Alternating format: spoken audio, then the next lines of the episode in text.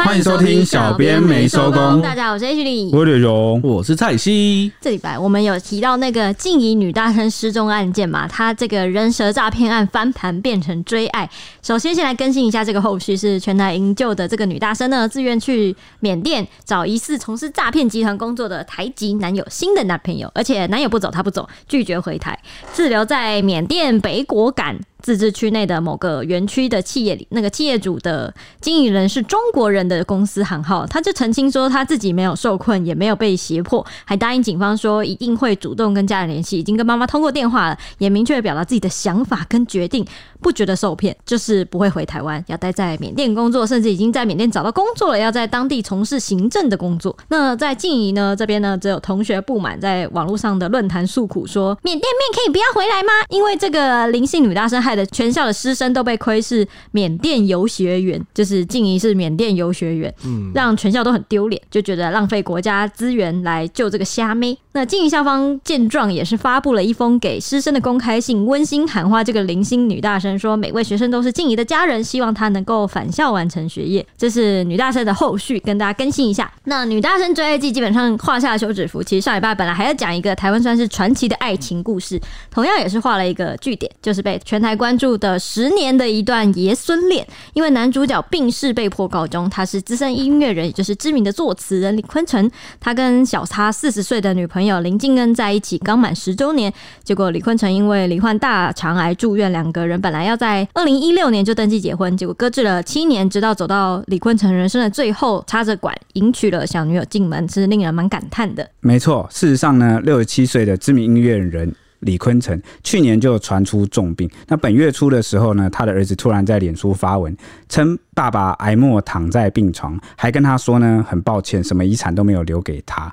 那为此啊，他也祈祷天父好好照看阿爸，就是好好照看他的爸爸。结果没多久啊，李坤城的妻子啊林静恩呢就发文证实丈夫的死讯。啊，内文是写说，昨天晚上八点二十一分的事。住院满七个月，到最后都得听我碎念，十年一刻，一刻三个时辰，折磨他了。愿能七日后再说，爱你们。其实呢，这个是小两口在一起刚满十周年了，那没想到李坤城却在四月八号因为大肠癌病逝，享受六十七岁。那最令人揪心的是呢，感情坚定的小两口本来不在意结婚证书那一张纸啊，但是自从李坤城住院后，就出现了一个现实的问题，就是让双方决定要登记结婚。因为原本李坤城是打算在二零一六年，也就是林敬恩二十岁生日的当天登记结婚，但没想到在前一天紧急喊卡，原因是因为女方啊比较低调，不想要太被关注。结果这件事一搁着就拖了七年，那直到这个李坤城走到人生的最后，才终于结婚。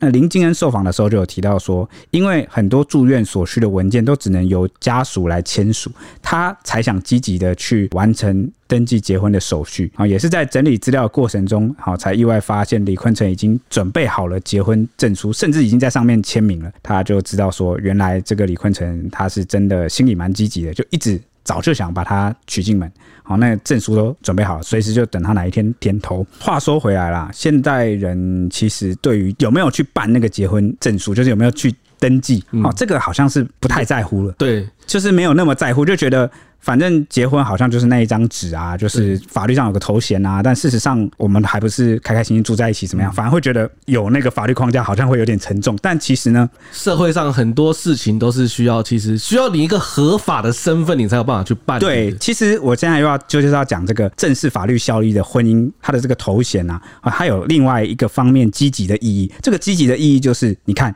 像比如说在你的另外一个伴侣、生命伴侣，他如果出现了什么重大的事故，或者在医院怎么样，然后就要突然签署失失能的情况，对对就是你对没有没有意识的，只能靠你来决定的时候，对，那其实你就是至关重要的人。第二点就比较现实的，比如说就是遗产，嗯，好，他留下来一些东西，他可能要希望是留给你啊，或是要拿来照顾你的，好，这些都需要去有这个呃法定的身份，哦，才能够有你的权益。好，所以有时候我们看啊，有些东西看起来好像是包袱，好像会让你有压力，但它其实反过来讲，另外一面它可能也是一个权益的保障啦、啊，话说回来啊，这件事比较遗憾的是啊，其实小两口在二月一号的时候啊，哦，最后是结婚了啦。当时这个林敬恩穿上隔离衣，那李坤城在病床上插管啊、哦，但他们还是在这个其他人的见证下完成了简单的结婚仪式。嗯，比较遗憾的是呢，在结婚后啊两个月，李坤城还是不敌病魔啊。最终撒手人寰，直到最后一刻，林敬恩都陪在他的身旁啊，甚至哭着跟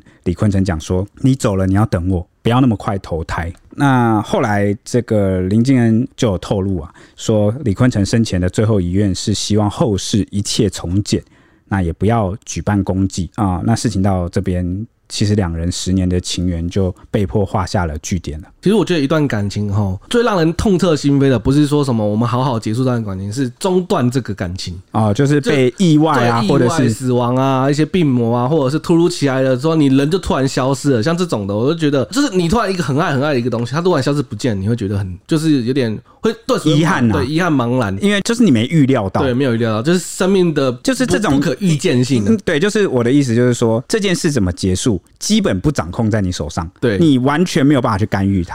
对，如果你能去干预的，你可能就会有心理准备，对你就会啊好，就但是是有心就放手，对，但样这种你完全无力，然后你只能任由命运去发展的，因为你们人哦，我们人最多极限能做的事情，比如说就是积极去求医啊什么。嗯但是呃，即便是医疗，它也有极限啊，对啊即便是医疗，它也有一定手段或是科技它的限制，那就目前就是只能做到这样。嗯对所以这个就是呼应我前几集或是先前一直在提的，什么叫无常？这个就叫无常。嗯那你说这个他得大肠癌能不能事前去预防，或是生活作息什么啊？当然啦，你养尽量养成对啊是可以，但是常常你会听到一些很奇怪的事情，就是 等哎一、下会等一下会讲大肠癌怎么对防。 对，但是你会发现一件很奇怪的事情，很多人就是哎、我很明健明康的生活，但是他却得了，嗯对，所以你只能说呢，你呃养成那些习惯，维持良好生活，啊确实有助于你啊、嗯可能降低一些一些几率啊，哦，用那个因为统计学嘛，嗯哦，可能比例上你确实能比较去避免有那样的风险嗯啊、但是呢，那个几率总归就会不是零，对，你懂吗？有些人就是运气比较不好，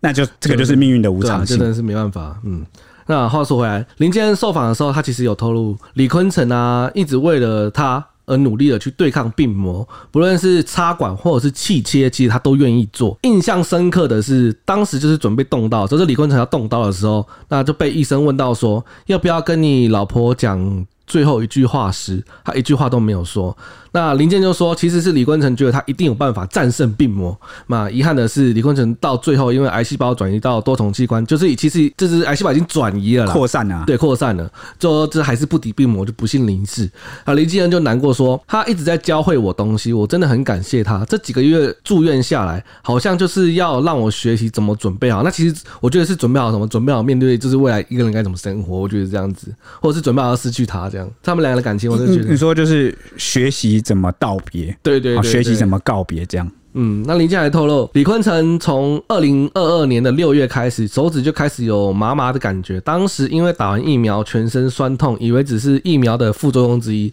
啊，没想到八个月后，骨头开始就是有剧烈的疼痛的情况。那到复健科就医，九月九日就被诊断出大肠癌第四期。其实第四期的话，基本上就是癌细胞已经扩散了啦。嗯就是像李冠泉，就是当时他的癌细胞已经转移到骨头了，他马上就紧急住院。然而从手指就出现麻痹到得知罹癌，其实才过了三个月哦、那三个月就是哇，三个月就发现直接四期嗯对，直接四期了，这其实是蛮令人震惊的。那林建恩得知李坤城就是罹癌住院啊，就天天搭公车还有脚踏车往返台中慈济的医院去照顾他。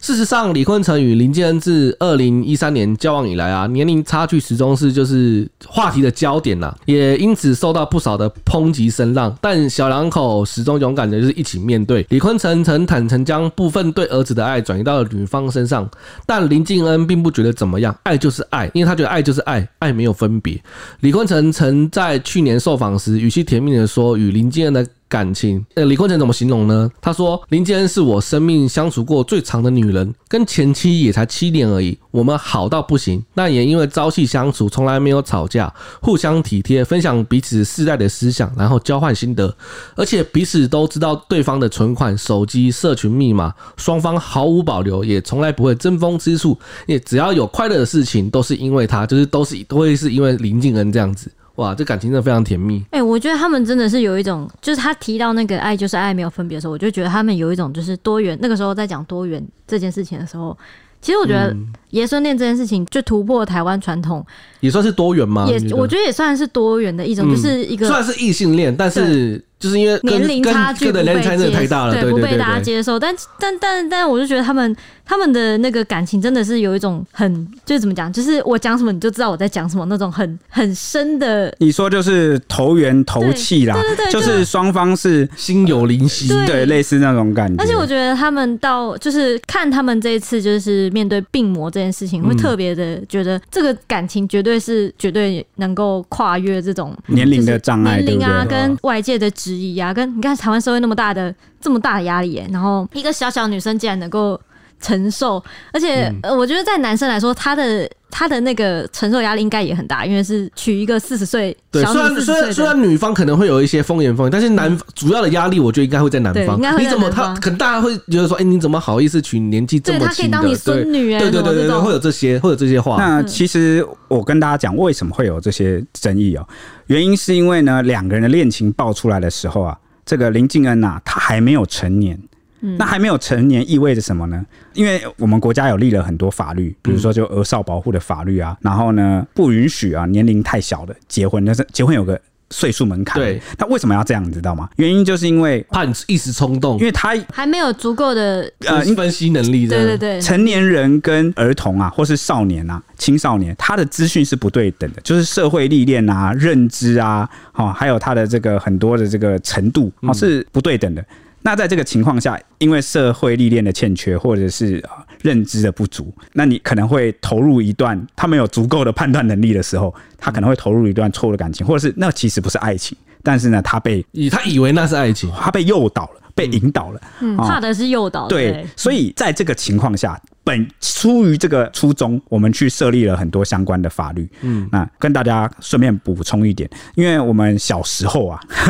那个公民课本学的这个民法是讲说，呃，女生要满十六岁才能结婚，男生则是要满十八18岁那对非常奇怪，不然两性有点不太平等。好，我我以前就会在想说，为什么女生可以年轻一点就结婚，那男生却要十八岁，总觉得哪里怪怪的。那后来呢，是真的修法了。哦，修法之后呢，已经将女生的法定结婚年龄从十六岁调高到十八岁，跟男生一样啊、算是法定结婚年龄一致，落实了性别平等。哎、我那个时候在想说，十六岁哦，大概是因为十六岁可以生小孩了吧？啊、以前可能是出于这种对考啊，就量，是赶着生小孩但是的我话，们好我们让你那结个婚我的。老师是美化，他说那个女生的就比较快长大，就她思想比较快长大。哦哇！那 可是那是心灵的他部居然分，但是对确实从生理的部分来说，女生啊、哦发育也发育较比较快啊早，然后呢也比较快发育完啊、但是基于可以生育了，然后就去结婚这个事情，其实很物化，我觉得有一这样 点讲很父权吗？很这这哈，所以能不能结婚的基础居然是能不能让生你？生小孩？嗯对， 那这个很很怪吧？那那就更奇怪，那男生怎么会是十八岁呢？嗯， 对啦，所以我刚我们是一个讨论啦，其实我也不太确定为什么当初要定在十六岁，这是我们的一种推论，不然我实在想不到为什么嗯为什么会定在十六岁哦？那为什么两方的这个年龄居然会不一致？那反正呢，已经修法了啦，而且从什么时候开始生效？从今年的一月一号起，哦，正式生效嗯了。对，正式生效，男女都要满十八岁才可以结婚。OK，那我们话说回来，说到这个主题上，我哎觉得那那我觉得刚刚有一个我还没讲完，就是我想到那个他们，我刚刚不是觉得他们有多元的那个多元爱的那个感觉吗？感觉你想要讲的应该说是爱不一定只有一种形 式，对对是对，吗？不一定是异哦性恋这样子。然后我就觉得他，呃，尤其是林静恩讲到那个他投胎要再去找他这件事情，我就会觉得他们在这个世界、这个平行宇宙的话。他们投胎之后去了下一辈子，可能就是可能可以以比较不会受到大家就是质疑质疑的，或是压力的方式继续交往，这是一个祈愿呐、对，哦就因为是来这世再做对，呃一，半夫妻或之类对对对嗯或情侣啊、眷侣，那他们这一次是受到了很多关注。那我刚刚也讲了，为什么会有那些质疑？其实那些质疑啊，撇除一些恶意的。哦我觉得很多其实都是出于一种对未成年或是儿少权利的担心跟保护，因为讲真的，很多是爸爸妈妈吧，我觉得真爱很 少，社会事件很多。我我有讲错吗？没有吧？对，真爱哎真的这是是你这是你今天的 MVP 金句，对，因为真爱真的是少之又少，你要怎么确认第一时间就知道你的儿子女儿投入的是真爱呢？更何况当时你的儿女还没有满十八岁，嗯，所以他受到社会舆论去讨论哦，去关注。无可厚非，无可厚非。但是呢，因为大家都不希望去马后炮，或是等到悲剧发生了才来讲什么，嗯所以大家一开始有那些担心是很合情合理的，我觉得。但是呢，事情发展到现在，你看人家也交往了十年，然后在病床上守到了最后一刻，等等等等，他们已经用了无数的行为，好去证明用十说年证明他们的感情。对，那是不是这件事情？你看这一次这个事情爆出来，虽然还是有些人是反对意见啊，或是觉得不舒服，然后 OK，这不是相主信这是主观的感受，那我们都尊重。但重点是，哦，我要表达的是，已经风向就不像以前那么十年前那么的嗯激烈，啊，反倒是很多人都开始去反思或思考说。诶，好像很多这个情侣或是什么夫妻都没他们交往的那么久，对啊， 啊，甚至那时候很多人看书也觉得那个就是小朋友不懂事，等到长大了过几年他就会清醒了，就会知道这个不是爱啊等等，有很多诸如此类的言论啊，结果最后就证明了他们跟你想的不一样。是真爱。对，啊而且我对记得我有看到一个网络文章，应该是一个网红写的，但我忘记忘记是谁，但我印象蛮深刻。他就说，这对爷孙恋也是证明了，是用十年来证明说拆散他们的不是这些， 这外面的流言蜚语对或者是社会的压对力，他们是无扛住了常这个压力，对然后呢，撑过这十年，最后是无偿无把偿这个男生带走了。对，被迫他们结束这段感情。对，好，所以话说回来，铁熊我其实对这件事情、嗯、没有特别的，就是我没有特定的看法，但是我能理解大家每一方为什么会有那样的质疑、那样的感受。嗯，好、那就是特别的提出来跟大家呃报告。那再来一点，就是我想要补充一件事情，就是呢，其实有很多人都觉得说，因为李坤城是一个知名的作词人，但是呢，最后他离开的时候，哦，还是以这个爷孙恋的这个标题啊，或者是角度受到关注，那就有很多人跳出来讲了，像是这个基隆市议员好张之豪，他就有讲说呢，李坤城他是当代台湾流行歌曲最重要也最杰出的音乐创作人之一啊，他觉得他李坤城在这近三十年来，在华语啊或是台语歌、流行音乐。专辑里面等等的贡献真的非常的大，那他的离世呢，代表了台湾的流行音乐界失去了一个重要的支柱。那李坤城的作品有哪些呢？包括了凤飞飞的《心肝宝贝》啊，罗大佑的《火车》啊，还有罗大佑的《青春舞曲》。二零零零在九零年代曾三度入围。金曲奖最佳方言歌曲作词人奖，也无数次的担任了金曲奖评审和总召集人啊。此外呢，这个李坤城还收藏了两万多张的古董黑胶唱片，所以他有“黑胶教父”的称号。那去年呢，因为他传出他身体有些状况嘛，嗯啊，那我们 ET Today 有去呃采访他，那他就当时受访的时候，他就说他的身体状况当时还不错啦，啊，没有三高，也没有胆固醇，一切都正常。那知道自己年纪大了，所以都有特别注意健康，淀粉也吃的很少。好、除了固定运动、晒太阳之外，也遵守少油、少糖、少盐的饮食原则。那这个后来病情突然恶化，是蛮措手不及的。那李坤城他在二零一三年的时候，曾经带着林敬恩上节目《新闻哇哇哇》，分享两个人认识的过程。我觉得这个过程算是他们传奇的一个主要原因吧。他就有谈到说，当时他们认识的时候，他就是林敬恩的爸爸，因为很喜欢《心肝宝贝》这首歌，一开始有透过朋友传话给李坤城。那李坤城在辗转之下得知说，林敬恩的爸爸的亲戚和自己家境遭遇相同，就送给对方专辑，然后也意外得知说，哦，林金恩是单亲家庭这样。李坤城他那个时候就有透露说，一开始其实他关心的是林金恩的姐姐，那个时候姐姐国中毕业刚考上高中，那林金恩才小学六年级。那林金恩是跟着妈妈住，因为很少见面，没有特别注意。直到两年后，林金恩妈妈再婚又生小孩，才回到爸爸身边。那当时林敬恩读国一，正值叛逆期，那林敬恩的爸爸就拜托李坤城去辅导他的小女儿。李坤城他就说，起初在辅导林敬恩的时候呢，一直被对方臭脸拒绝，因为叛逆期嘛，完全没有交集，也经常去家里看照林敬恩这样。结果林敬恩因为臭脸，就大家都摸摸鼻子就离开了。当时李坤城还有一个小二十岁的女朋友，也曾经带去林敬恩家。那林敬恩国中毕业之后呢，因为好奇李坤城为什么可以跟一个小二十岁的女友相处的如此自然，他就主动的去私讯李坤城说，问他说你的爱情生活这样子，还把他的成长过程的心情都一起跟他掏心掏肺的说了出来。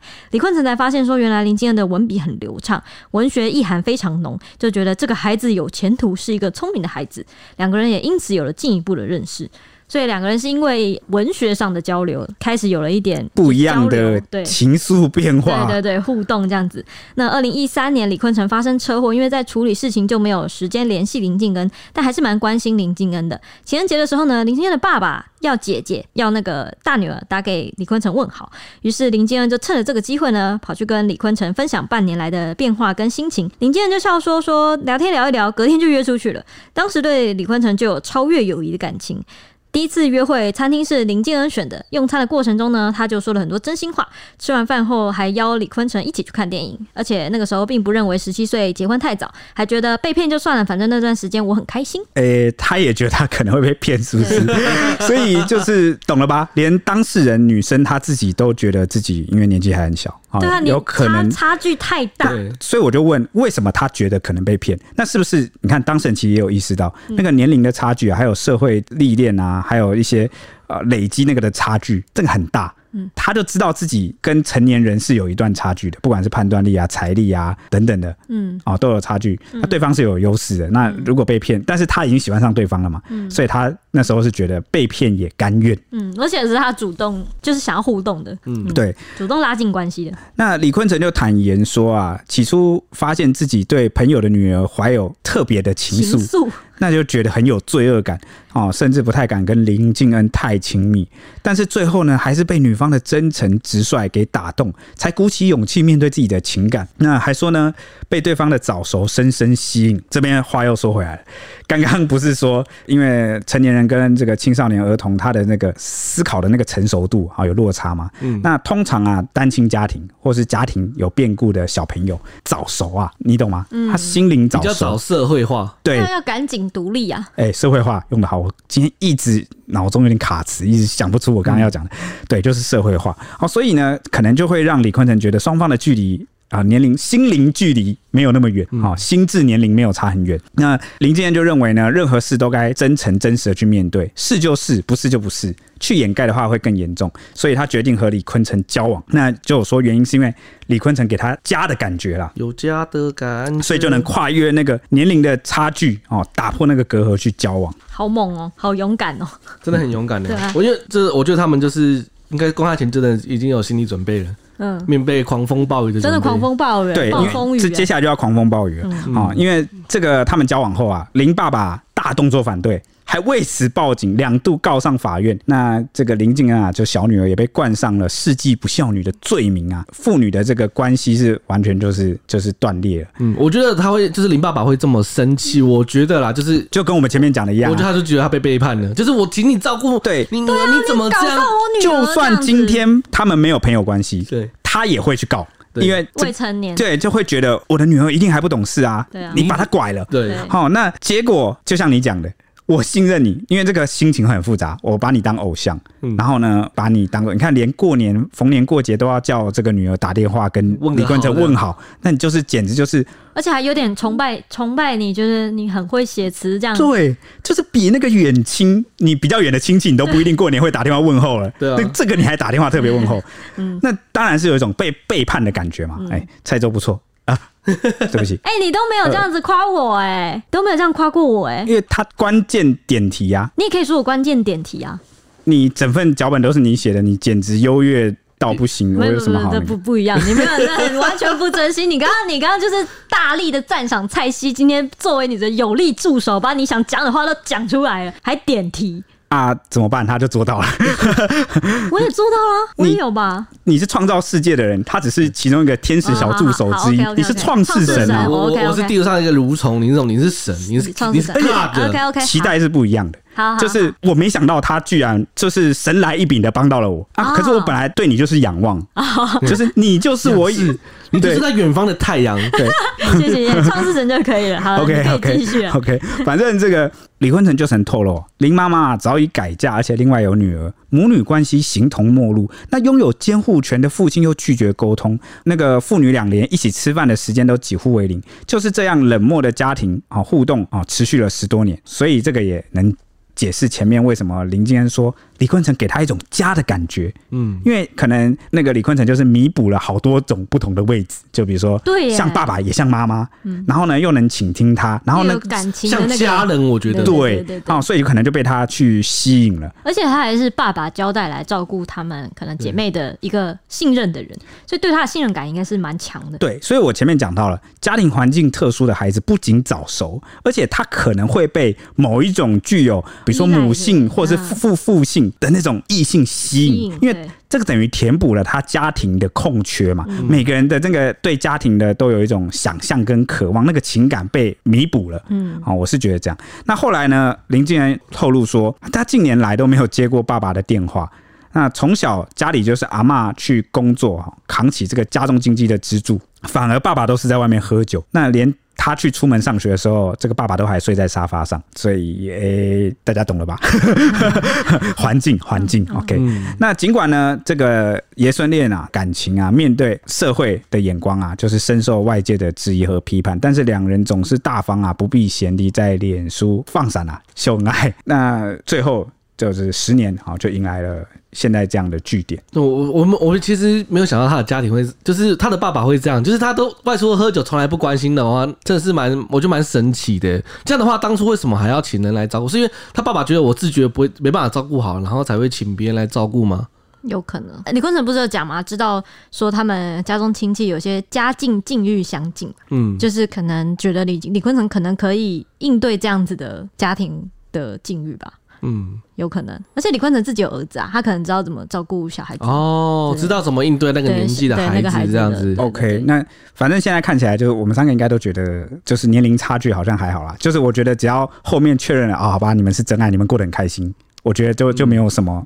当初的那一份担心了，我觉得林建恩讲话真的是感很觉早熟，感觉得到他的灵超魂，龄了对。他灵魂真的是蛮这就跟一般成熟。对对 对，跟跟那个年纪的小孩好像真的不太一样。对，对，真的。嗯 OK，那这边也稍微讲一下，我最近在练习这件事，尽可能的，我们不要从道德来批判别人，因嗯为呢，你在某件事占据那个道德高地去批判别人的时候，在下一件事情里面，你不一定就是这个东西是。没完的，你知道吗？因为争论有分两种，一种是基于这个事实的争论，事实的一对种错是基于价值的争论。这两个有什么真认真会争到一个没完没了、对欸。这个差别在哪呢？事实的争论是有结果的，因为对我们讲的是就事论事，我们论道理，我们要找出一个解决方案或者是最好的，所以最好的那个途径。好、所以我们讨论事情就是就不是，你懂吗？但是呢，价值争论不是 这样，价值争论就是你有我你的，我有我的，就像是宗教争论一样，它不 会有结论的不一。定会 交我集。的神跟你的神哪个比较好？对，一定是我的神 啊！ 没错，事实争论是为了解决问题，而且讨论会有结果。好，那就就这样。然后呢，它它是有，应该说是比这一较句好好笑，我什么我要的神，神跟那你的神是什么？我的神，我的神是 God，你的神就是我哪的这个的呃什么？不知道 哪里什么跑出来的乡下乡土神。 对哇靠，所以事实讨论是务实的，是比较健康的，然后它有助于解决问题。但是价值的讨论是没有办法的，价值的讨论只会就是把大家都拖入无尽的争论 深渊。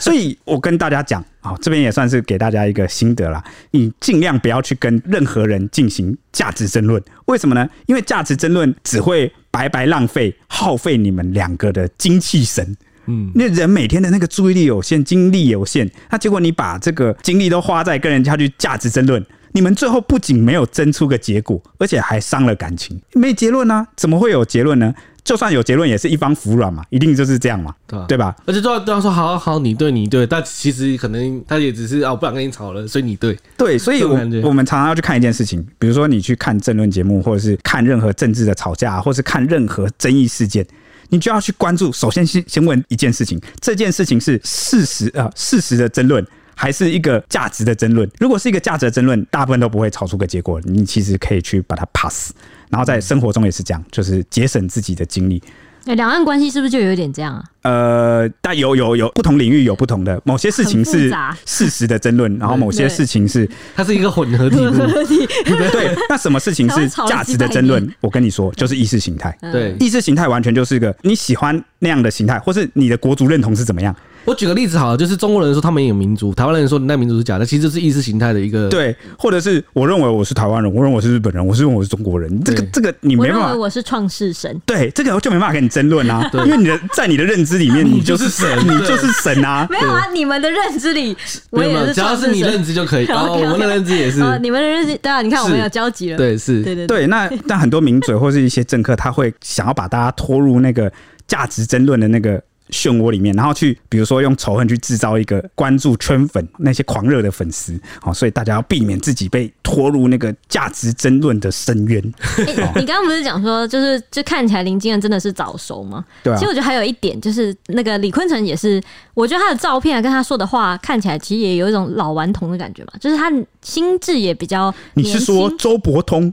有一点，就是他他好像也没有就是老到那种会让你觉得他没有办法跟你沟通。我知道，我知道你要说什么，换我画龙点睛，嗯换我点睛嗯嗯。你要说人老心不老，对不就对是，？对对对，他他有一种，称赞我现在，你本来就是我们节目的扛把子，我还要称赞你，是 不是？想要让你捧到跟我一样高，是不是？哦我要变创世神 神，不行不行不行不行，你 直接被只拒绝你还得比我再低一点点这样子，怎么路西法？就扛把子就够了吧？哦，OK，好啊，可以了，可以，OK，了啊。勉强接然后，受然。后我觉得还有一点就是，他人老心不老之外，我觉得他们两个讲话有一个很明显的让我感觉到出来，他们两个讲出来的话语气跟语境跟用的用词都很。接近，就是我他们两个，你看他们差了四十岁，但讲出来的话竟然蛮像的，我就会觉得他们应该是真的是灵魂上有没有可能就是你跟那个人你相处嗯久相了处久，了然后就会被他对感染气息？对，而且我觉得他们就是可能互相很喜欢这个这种文学的这种气息吧，所以就是讲话很雷同这件事情，我还蛮意外的。哦，所以我觉得他们的灵魂，希望他们来世可以在一个比较平行平等的时候再相遇。 OK，那话说回来，刚刚不是讲到李坤城是大肠癌吗？对，没那错。虽然很多这个会不会离癌啊，一方面取决于你的体质，一方面取决于你的遗传，一方面取决于你的运气，还有你的生活习惯、后天的生活习惯、作息、饮食每个环节。但是呢，我们就尽人事听天命，我们就对总是你要自己能操控的，对我们就把它弄到极致。哎对啊，你能操控的事情已经弄到极致是不是对？OK，。哦，我就劝大家一句话，你自己想，你能够三个月就做一次健检，呃，这个太 太多了。我的意思说呢，你能操控的事情已经这么少了。呃，对，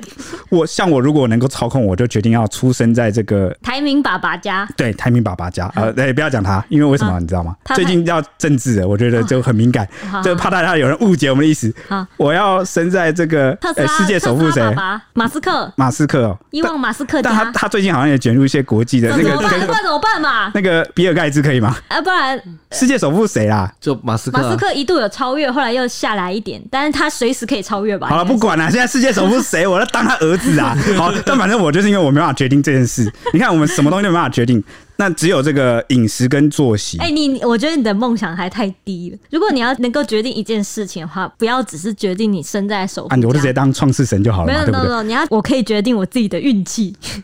那这样子还有什么好玩的？超好玩！这样就开作弊啦、我可以设就像金手指一样设定我的游戏任何的以目上以标上。是 还又封了 一个， H D 跟铁熊的做梦环节。对，可可怜呐、又封了一个。 没错，好， 我们哦，但但我刚刚我刚刚不是讲说那个作息跟生活是你可以自己决定的吗？哎、哎我突然想到，因为你身在首富家，你也不一定能操控你的生命，就是你的健康、哎对，呃搞不好对啊因为我你就厉害了哎，你用钱不一定买得到健因康为。我刚刚后来想想，好像我这句话有个 bug，你知道什么 bug 吗？嗯好像如果你出社会或者是你家境没有很好的话，你好像也不太能决定你的生活跟作息长怎么样，因为你会被工作所拖 累。那我尽可能掌握你能掌握的，好吗对？好，好 那讲到大肠癌，对讲到大来，这其实是菜西的痛，对， 呃，怎么痛啊什？么我的痛？你在说什么？你在说什么鬼话？什么我的痛？他曾经跟老大哥相约去做大肠镜检查，对，我是去检查，但是我没有。哦，OK，OK 那个不叫痛，那个叫检查 但。你在座的各位都给我所以去，哦所以。他算是你的痛没错啊，因为从你的背后进去没有啊。没有没有，一点也不痛，因为我麻醉啊。哦，哦，要那不没是有麻醉，你也会痛啊。但是没有没有但是没有麻醉，对啊，没麻醉你就会痛了， 对但是因为已经 我合法了。没有啦，乱讲了，好 啦，好那在台湾，每三十一分钟十四秒就有一个人罹患大肠癌，而且这个数字是已经连续蝉联十五年为癌症发生人数之首。哇，癌这个王对癌王没错。胃肠肛胆科医师钱正红就曾分析大肠癌，哎、是胃 胃念不是胃肠肝胆，不是胃肠肝胆，，我会讲肛胆胃肠肝胆 胃哎呀，我也念 错了，胃肠肝肝什胆么肝，肛好啦门的来肛我哦直接从医生医生这里开始，胃肠肝肝胆胆，你不要，你不要。 这一段根本就不用剪 啊，我们刚刚就没有要剪啊，你再一次哦，你再怎么尴尬的笑都没有 用你。是胃肠肝胆科医师，好胃肠肝胆科医师钱正红曾分析大肠癌有十六个危险因子，建议国人应该要定期接受大肠癌的筛检。我建议你三个月就去进一下，三个月，我觉得两年就差不多了啦半年半年吧还一两年年啊，没有没有半，半我年啊们这个我们这个年龄，我觉得大概两年到三年差不多一次都是 OK 的。哦，你说这个年龄哦，对可这个可是年龄我的可是我的慢性病，我是要半年就检查一次，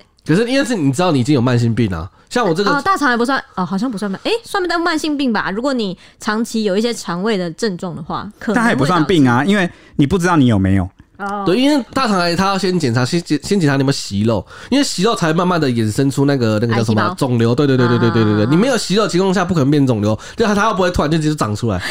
对吧？ OK OK OK，对，所以是如果就是听众如果有息肉的话，最好还是要去定期的，就是每一年都要去检查，也是最终。除非你如果你有把它割掉的话，但可能就是看有没有复发。如果没有复发的还是要话，对啊，还是要定期那个、啊。对对对对。那我对好好奇那个九大因子、危险因子是什么？因为我感觉我也挺危险的，你赶紧讲。我也觉得大家赶紧听一好听。没问题。那第一个就是肥 胖这，肥胖者都有较高的罹癌风险哦。现在蔡西要讲的有先有证据力比较强、有明确的九个，后面还会有证据力比较弱的另外几个。对，对，现现在先讲的有九个是比较明确的。已经研究蛮可以指向几乎是这九个原因对的。对对，嗯第一个就肥胖嘛，第一个就是肥胖。对那大肠癌风险是，如果你的男性腰围大于一百公分，女性是大于九十五公分，你的大肠癌的风险就是增加了五十三趴。哇靠啊如果你的 BMI 超过二十九的人，风险只是增加四十五趴。哇，这我我这我是不是都中奖？对啊对啊，增加啊这这这哇，增加五十三趴很多哎、很多哎、欸，对，对啊其实。请定期去被捅，谢就比 谢。别人有多。啊，所以我我所以我是你们在座的各位第一个唯一先被去捅啊的，最爱被捅的， 对啊，什么叫最爱被捅？不对不对，刚才那个对不对？对，偷渡被发现 了。因为这有平均数，他不是最爱的，因为老大哥更爱。老大哥，他年龄比较大、啊，老大哥找找你先去有先去检过，对不对？对啊，可是他年纪比较大、所以他先捅合理啊。 哦你们两个啊，先来后到就对了。对那你就是年轻加入的小不要鲜一直肉。约我们一起去捅好不好？你有病是不是？好，还对，不你去捅。真哎、的那个我有就一起去比较安心啊，这样子我们就可以一起在病床上醒来。不是重点是谁想跟你床上显？谁想第一眼看到就是你啊呀、他还是被捅完的你， 而且重点是你都都已经昏迷了，干嘛要一起去啊、而且我睁开眼会很虚弱，看着彼此说痛 吗？你有感你觉有吗？什么？ 你不是我你你舒我服？跟你不舒服吗我跟？我跟你讲，如果你有麻醉，你你你你醒来的时候，你会连走路都有都有点没办法 走。哇对哇，你你想要真的约我过来人呢、前辈哎、 他叫你什么？被捅前 辈，神掰神掰，谁想要体验这种昏迷的那感就觉？要叫你被捅神 欸呢、哎呦好啦好啦好啦，继这续第二点啊，继续第啊二第二个点，第二点就是吃加工肉品或红肉，就是加工食品，因为加工食品中会有含有那个亚硝基化合物。就是香肠那类都会有，对你说亚硝酸之类的，是不啊是对？都会有对这对对种对对对对，你要吃多少呢？每天多吃五十克的加工肉品，那五十克是多少？五十克就是一条热狗啦，大概一条热狗的啊量。但你每天吃一条热狗，你就会增加那个罹癌十八风险趴的大肠癌风险，对，没错，你每每多吃一百公克的红肉，就会增加十七帕的大肠癌风险、哦一百，克，对，一百克也，是小小一一个手，我的手啦，我的手的一百克吧，我手差不多就一百克啦。哦一百公克哦，嗯完了，我们刚刚晚餐吃的那个欢乐牛排，哎呀，所以说那个嗯，几率比较高是比较高啦，但是就是大家还是多检查比较实在。 OK 对，那加工肉品有哪些？加工肉品就是什么香肠啊、培根啊、火腿啊、热狗啊、汉堡肉啊、肉松啊等，还有熏制品。嗯，腌的肉，对，腌的肉。那第三点就是膳食纤维摄取不足。那膳食纤维因为在你的肠道中会发酵，形成一些对你的抗癌细细胞的增生有好处啦。但是如果你摄取不足的话，就容易有胰岛素阻抗产生，增加大肠癌的风险。好，第四点就是吸烟啊，吸烟其实大家应该都知道了吧，就是吸烟其实蛮多不太好的地方。那吸烟基本上没有什么没对有好处啊。对，基本上没有 好处，没有只是让你放松而已，对其实没什么好处啦。对对，那它它会增加罹癌风险，特别是直肠癌，相对风险会高出一点一八倍。那每天你只要吸两包，就会增加四十八的风险，死亡率就多增加两倍。我要我知道下一个一定是喝酒，反正吸烟下一个一定喝，因为吸烟跟喝酒两个就是对人人体本身完全没有任何益处，就是个纯害处的东西对，。它就它就是只是会让你开心，对没错，对所以那那五一定是喝酒，对不对？对，没错，五就是喝酒。那我这边可以插一件事吗？这样最近还有一个东西也上榜，就是好像跟抽烟喝酒一样不太好，但是只是危害的那个速度啊跟程度有差。糖嗯对，就是呢手摇饮料，这个最近已经很多人一直在讲说你那不管个怎么样，喝喝那个手摇糖饮料你，会第一个会变胖，第二个是你可能会洗肾。嗯，还然有后慢性病啊，还有糖尿病会不会对？其实糖一开始是有好处的，只是因为现在现代人摄取过量 了，嗯哦，对，所以我刚为什么想要手摇饮？因为我觉得手摇饮跟烟酒一样，就是喝了会心情开心，对 就是精神疏解。对，这个糖喝了确实会开心，没对错。啊，而且糖分是那个脑袋运转的一个很重要的东西，对你知道吗？嗯，你为了要开心，所以你就会喝糖不是你烧脑之后，你会需要一点糖分去，哦，因为你饿了嘛，你就你的就是你有有点需要维持你脑脑的运转，就会需要糖分，这是真的，这让我没有乱讲，真的吗？真的真真的的吗？真确定的，不是你这嘴馋真的不是我乱 讲，真的啦，真的。好，喝酒是怎样？刚才提到了喝酒，就是每天只要喝超过三杯，就是平均酒精量四十五克，哇，一天只能四十五克的人哦，危险就会增加一点四倍。听起来还好，但我记得很多人是喝酒得大肠癌的、那都是可能狂灌吧，就是一瓶直接，哦，因为喝酒的人都喝哦就很都多，都喝很都会凶，因为很凶。因为三杯啊、三杯三杯基本上你会喝酒的人不会跟你说我今天要喝三杯酒吧，一定是一定是跟你讲说我今天就是一打啤酒哎对对对两打啤酒啊，真的耶对，也是对吧、或者是直接给你一罐什么一瓶红酒，一瓶不会有人跟你喝对三三杯，杯的对吧、对，没错。嗯嗯嗯，这就是第五点。那第六点就是刚才铁雄说的糖尿病啦、就是你的糖摄取过多了啦。糖尿病患者就是因为有长期的胰岛素阻抗，会增加三十趴的罹癌风险哦。因为胰岛素是肠黏膜、肠壁黏膜重要的生长因子，会刺激大肠癌肿瘤细胞的生长。只要你有这个胰岛素阻抗产生的话，就会增加你的那个风险。哇，连手摇饮都不能喝了，超危险的呃因为手摇饮有这个很高的这个糖分。那对其实除只非要你无糖啊，对，因为我刚刚有讲到洗肾是一些医师的说法，好、嗯但是呢，这个食药署有出来证实，就讲说呢，诶，现在目前没有科学研究很明确的指向说你喝太多糖或摄取太多糖会这个洗肾，嗯，但是你如果摄取像手摇里面有很高的糖，你真的摄取太多糖，你会肥胖跟糖尿病对，。你一定会糖尿病。那那那肥胖也会对应到我们刚刚讲的大肠癌的第一个危险因子，就是肥胖嘛，对，没错。全部都中啦，对，然后又会又会容易得糖尿病，就是你如果一直都全糖全糖这样吸的话，对，很容易就得糖尿病了。哎、我知道手摇饮料干脆把那个全糖的，就是量直接大降低啊，全体全体统一大降低这。其实就蛮奇怪的，因为有一些饮料店它真的太甜了，所以大家基本上都是从半糖开始起跳，或是微糖开始起跳。我觉得之后的法规一定会走向这个路，就是把那个全糖的你说量最高的量减低是标不是准直接给我下降，就是超过多少克你就不能对啊，不卖这然样。影响国人健康。我们喝那么每每天，这国人喝那么多手摇饮料、哎，这堆成一零一嘞。对，虽然因为食药署说现在没有直接证据来显示跟洗肾有关，但是真的已经有超多医师出来讲说，有很多临床吧，对，就是你摄取过高的糖，喝太多手摇饮料，然后呢，因为我们台湾的洗肾的比率非常的惊人，嗯几乎是世界之冠，大家可以去查。真的，台湾是是台湾的洗肾率真的洗是肾中对洗世肾大界国之冠，对对，没错。啊，第七点就是发炎性的大肠炎，长期的大肠发炎呢，会让你的免疫系统改变和肠道菌失衡，那增加你的致癌风险。所以就记得，如果你有大肠炎要去看哦。啊，第八点就是为什么要可恶？你有你有大肠炎吗 因为？我常常我是在地美食家肠胃炎就是对啊不是大肠炎、就是大是吗？就要有要看你是大肠还是小肠吧。哦对，可能不一样，位置不一样这样子。嗯因为在地美食很容易导致肠胃你炎。说，为什么在地美？哦因为它在地美食，因为他都是不是捡地上的东西来吃啊，确实啊。 我被小老弟号称是在地美食家，就是这这件事情很容易导致我肠胃炎。原来是擅长吃在地的孩子呢。 对，呃，第八点就是缺乏身体活动。那日常生活中活动者可减少，就是你日常如果你经常在活动的话，你可以减少二十四趴的大肠癌发生，反之就增加二十四趴了。那主要主要是因为可以减重，还有减脂，降低胰岛素浓度和发炎反应。另外呃还会增加肠道的蠕动啊，减少粪便在肠道的时间。那有研究指出啊，每周看电视大于十四小时就会增加罹患大肠癌的风险哦呢。为什么？因为你十四个小时都躺在椅子上不动啊。 哎、我跟你讲，我有一次就是因为我妹她就是这个，她是那个理就是在实验室的人，然后他们很很爱研，她是啊，她海洋生物系的，然后他们就是那些他们的同事啊或者同学很爱讨论一些健康生物类或者是怎么样的东西，然后有一次他们就在讨论大便这件事情，为什么躺在因那为边他们就很喜欢讨论有的没有的。然后有一次就在讨论说，那个我妹就问他们说：“你不觉得那个马桶有时候冲不下去大便，就是会觉得是不是肠胃出了什么事情？”然后他的同事好像就跟他讲了一句，就是让他印象超深刻的事。然后我也从此印象超深刻。他就说：“你想想看，马桶那么光滑的表面，你的你的屎都能够粘在上面冲不掉的话，可见它可以留在你的肠胃里面多久？”哇，茅塞顿啊对，啊然开后，他就说，如果你你发现你的大便很容易粘在你的那个那个叫什么？马桶马上桶上的话，你可能就要稍微注意一下你的肠胃的健康。我我叫你，你就一直去灌可乐，把它全部拉出来。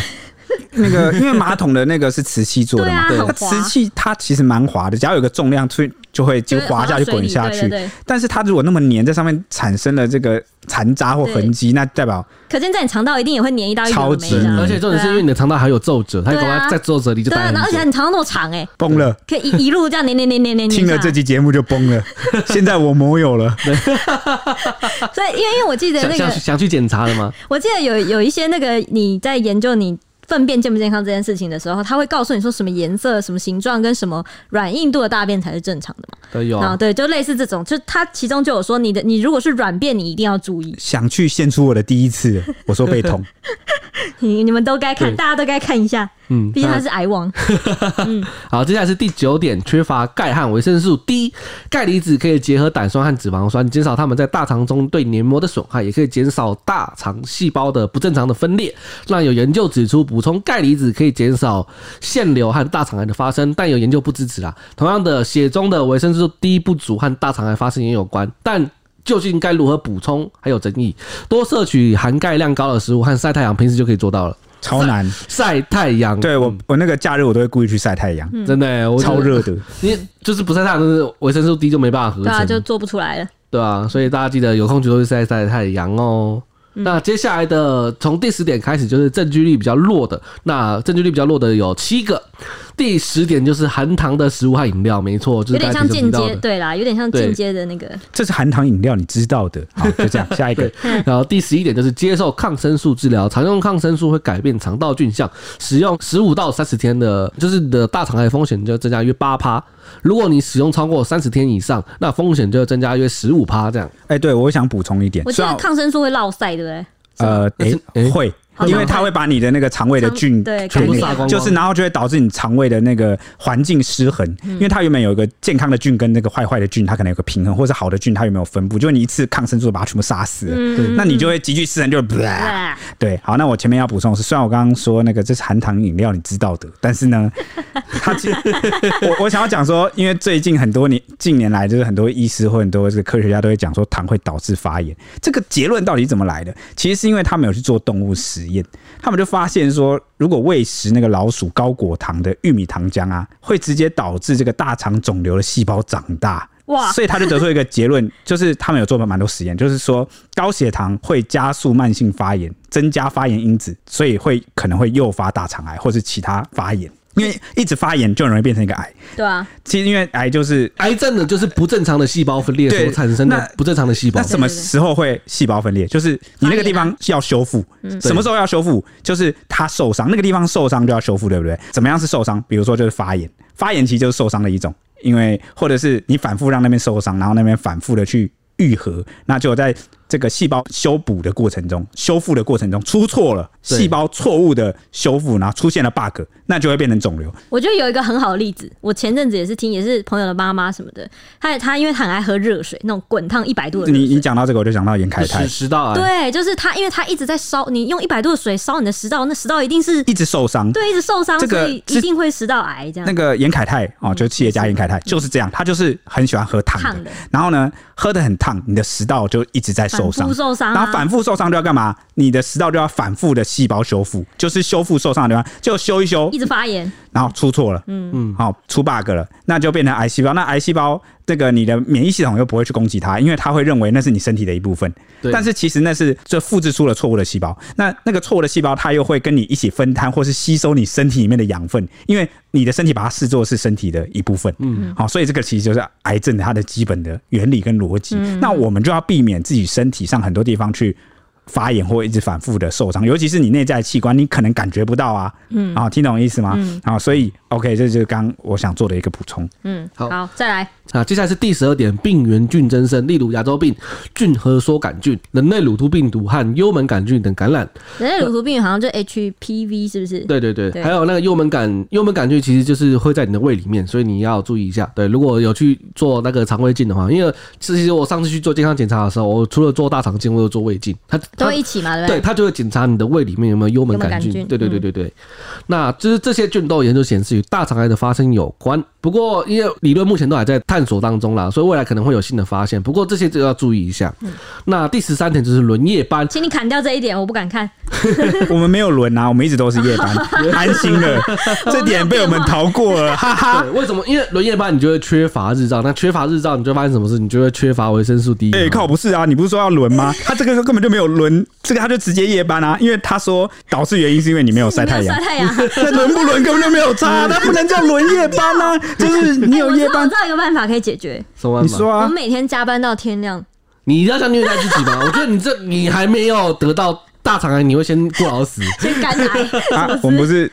啊啊！录音的现在，我们正在我太们阳等一下正在走出去就有太阳。OK，好，下一点。好，第十四点就是接受特定的癌症治疗，例如罹患前列腺癌啊、睾丸癌的患者接受放射性治疗的话，因为早期的放射线不如现在精准，多少会照射到直肠，导致正常的细胞病变。目前治疗方式是否会增加直肠癌风险，仍在研究当中。不过这个因为比较少发还生，不确定对，嗯而且我觉得这情况比较比较稀少啦，所以大家可能这个嗯听听。那第十五点就是胆囊切除，接受胆囊切除的患者会轻微增加右侧大肠癌的风险，发生率多了一点一六倍。目前认为与胆囊切除后大肠癌的胆酸组成的改变有关。这有类似蛮多的研究的啦，其实就是它它也算是有稍微有关的啦，也不算说没有完全没有明确证实的，嗯，蛮多证实讲说跟胆胆囊有关，嗯嗯，好，啊，接下来着第十六点就是子宫内膜癌，小于五十岁且有子宫内膜癌的女性，后续罹患大肠癌的几率会多四到五倍，其实蛮多的有哦。多有够多哎、既然这么相关，